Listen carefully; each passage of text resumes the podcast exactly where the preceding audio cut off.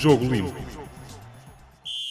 Sejam bem-vindos ao terceiro episódio do podcast Jogo Limpo, um podcast sobre arbitragem Neste tempo de interregno do campeonato, fazemos um balanço das primeiras quatro jornadas ao nível da arbitragem e para isso temos aqui mais uma vez o Jorge Faustino, antigo árbitro e atual comentador de arbitragem do público. Bem-vindo mais uma vez, Jorge. Eh, desta vez, que balanço é que fazemos então da presença e do vídeo árbitro no campeonato nestas quatro jornadas? Sim, eu acho que o, o importante eh, de, de, de, balanço que se pode fazer neste momento é relativamente à, à presença do vídeo-árbitro na nossa, na nossa liga.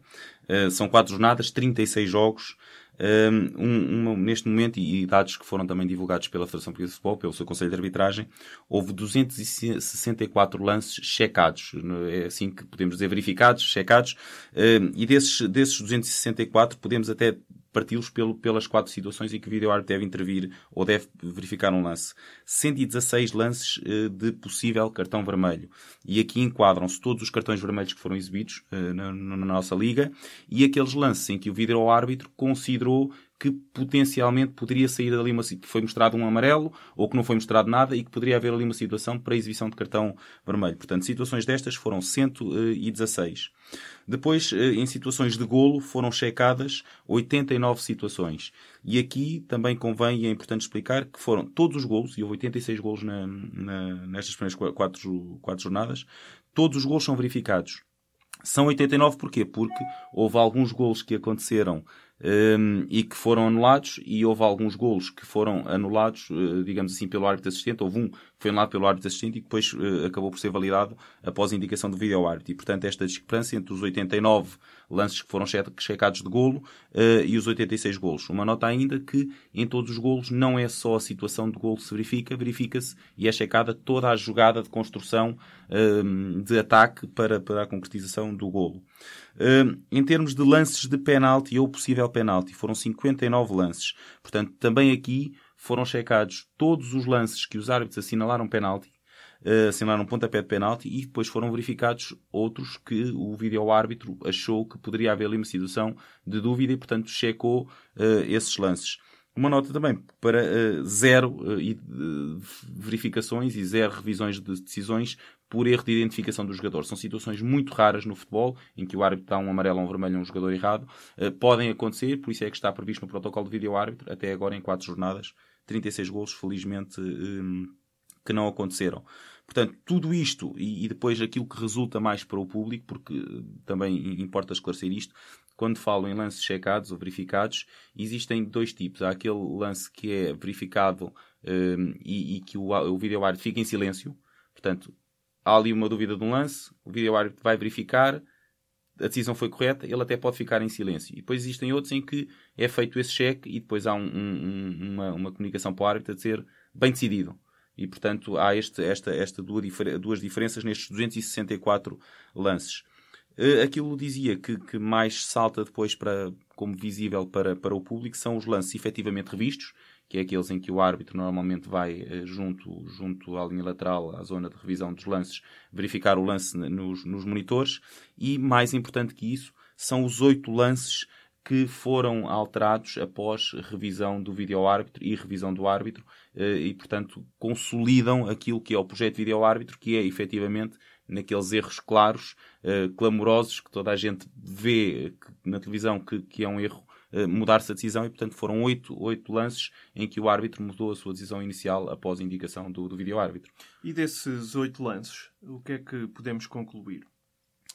Olha, foram oito lances e tipificando, tipificando esses lances, foram, foram oito lances em que três tiveram a ver com situações fora de jogo. Um logo na primeira jornada, que os fora de jogo são mais, são mais fáceis de recordar até para todas as pessoas. Um na primeira jornada, uh, num gol do, do Futebol Clube Porto uh, ao Estoril, em que Marcano cabeceia, marca golo, o, o, o árbitro assistente estava com a banderola no ar, o, o árbitro bem retardou o apito para, para anular essa jogada, a bola entrou na baliza e quando o árbitro se preparava para anular o golo, o vídeo árbitro comunicou a dizer atenção, uh, esta decisão estou a revê-la e uh, efetivamente o jogador no momento do passo estava em jogo.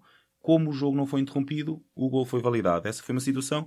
As outras duas são mais recentes, aconteceram agora no jogo uh, Sporting Estoril, em que uh, um, foi, foi, foi invalidado um golo a base de Oste e outro gol também uh, ao jogador do Estoril nos últimos minutos, em que os árbitros assistentes pareceu-lhes que os jogadores estavam em fora de jogo. As indicações são apenas assinalar um fora de jogo quando se tem absoluta certeza que o jogador está em fora de jogo. Eles não tiveram, deixaram seguir uh, uh, resultou em golo e o vídeo-árbitro bem verificou e, e, alterou essas decisões. Uh, três situações fora de jogo, repetindo. Depois houve duas situações em que foi mudado um cartão amarelo para vermelho. Foi uma situação de, uma, de, um, de um pontapé de penalti que foi assinalado por Carlos Xistra num jogo em que assinala o pontapé de penalti, percebe que é uma clara oportunidade de golo, mas pelas alterações deste ano e do ano passado, já esta situação até tem a ver com o ano passado, que é uma clara oportunidade de golo que aconteça, que resulte num pontapé de penalti assinalado quando um jogador estava a tentar disputar a bola, em vez de ser vermelho, passa para amarelo. O que se passa é que tem que ser na disputa da bola uh, e, e, o que aconteceu é que foi um empurrão que o árbitro não teve a percepção. O vídeo-árbitro chamou uh, o Carlos ele verificou que tinha sido empurrão e mudou a decisão inicial de amarelo para vermelho. A outra situação foi uma falta grosseira. João Capela, um lance também desta, desta última jornada, em que uh, há um jogador que, que em salto acerta com a sola na, na face do guarda-redes adversário. O árbitro, num primeiro momento, uh, advertiu o jogador, deu-lhe deu amarelo, e depois, por indicação de vídeo árbitro, foi rever o lance e mudou a decisão para vermelho. Com isto já são cinco situações, sobram três.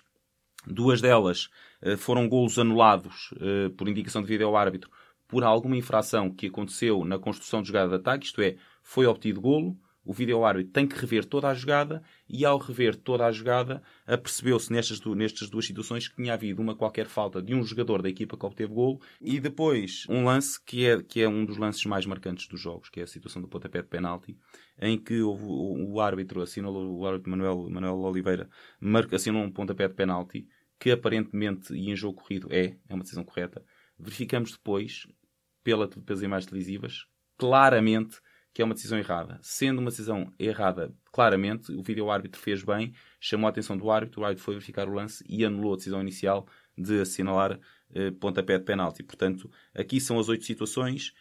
Curioso ou não, talvez pelas indicações que foram dadas, o facto de até agora, eh, em todos estes jogos, não ter havido nenhum pontapé de penalti que fosse assinalado por revisão de um lance e indicação do vídeo-árbitro, isto é, eh, o árbitro não assinala qualquer falta e o vídeo-árbitro chama-o para ir ver um lance a dizer, no meu entendimento, isto é pontapé de penalti. Isto talvez, eh, e porquê? Porque eh, são lances de, de, de análise de intensidades de, em que normalmente o vídeo-árbitro, por não serem lances demasiado claros, apesar de haver um ou dois que, que poderemos falar à frente, por meu entendimento, devia ter, devia ter uh, intervido. Uh, não, tem, não aconteceu até uh, agora uma situação de um pontapé de penalti assinalado por indicação de vídeo-árbitro. Um dado curioso, mas há queixas de situações em que o vídeo-árbitro não atuou. Ehm, estas intervenções pecam por escassas, podemos assim dizê-lo? Ehm, aqui temos que, que, que, fazer uma reflexão e depois temos sempre aquela, aquela situação intermédia do, do, ideal é sempre mais difícil de alcançar. Portanto, sabemos que estaremos sempre a pecar ou por, por, por escassez ou, ou, por, por demasiadas intervenções do vídeo-árbitro. O International Board fez grande questão, e, e o David Ellery, quando, quando esteve cá em Portugal, de sublinhar que devemos intervir o mínimo possível.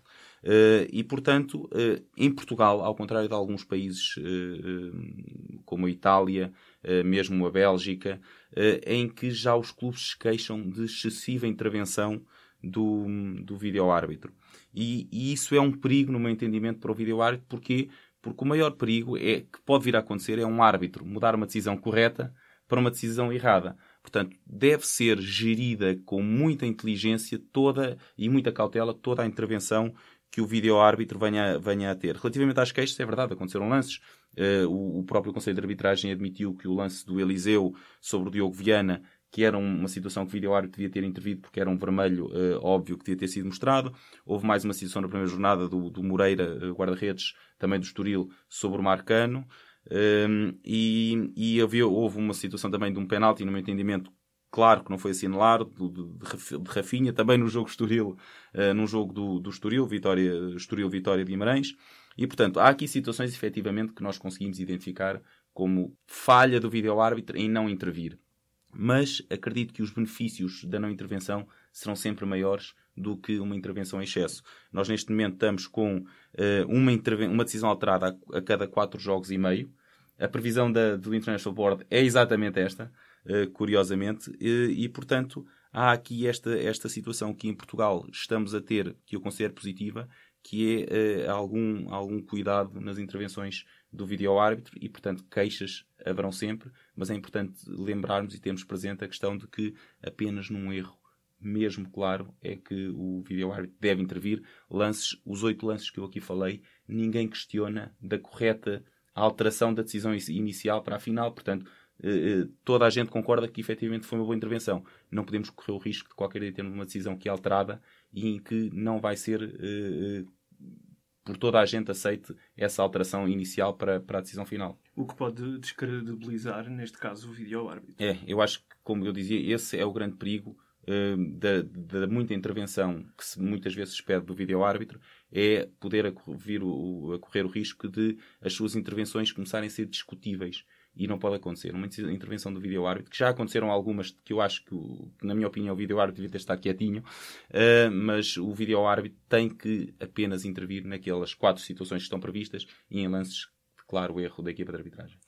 No fim de, da apresentação destes dados, o que é que podemos eh, concluir? E se podemos concluir, eh, portanto, tem sido um comportamento positivo do vídeo-árbitro. Tem. Se medirmos que as oito decisões alteradas foram bem alteradas e ninguém questiona a correção dessa, dessa alteração, relativamente ao que era o passado ou, ou que seria a não existência de vídeo árbitro, podemos dizer que houve oito jogos uh, em, em 36 uh, que tiveram decisões que foram importantes para o jogo e que foram corrigidas a bem da verdade esportiva. O resto podemos discutir se houve lance em que devia ter intervido ou não, etc. Mas o que, o que efetivamente e os resultados objetivos é houve oito lances em, em, em 36 partidas que foram corrigidos a bem da verdade esportiva. E isso só pode ser um saldo positivo. Muito bem, as, os dados e as decisões da arbitragem aqui apresentados pelo Jorge Faustino. Voltamos na próxima semana com os possíveis casos da quinta jornada da Liga Portuguesa de Futebol.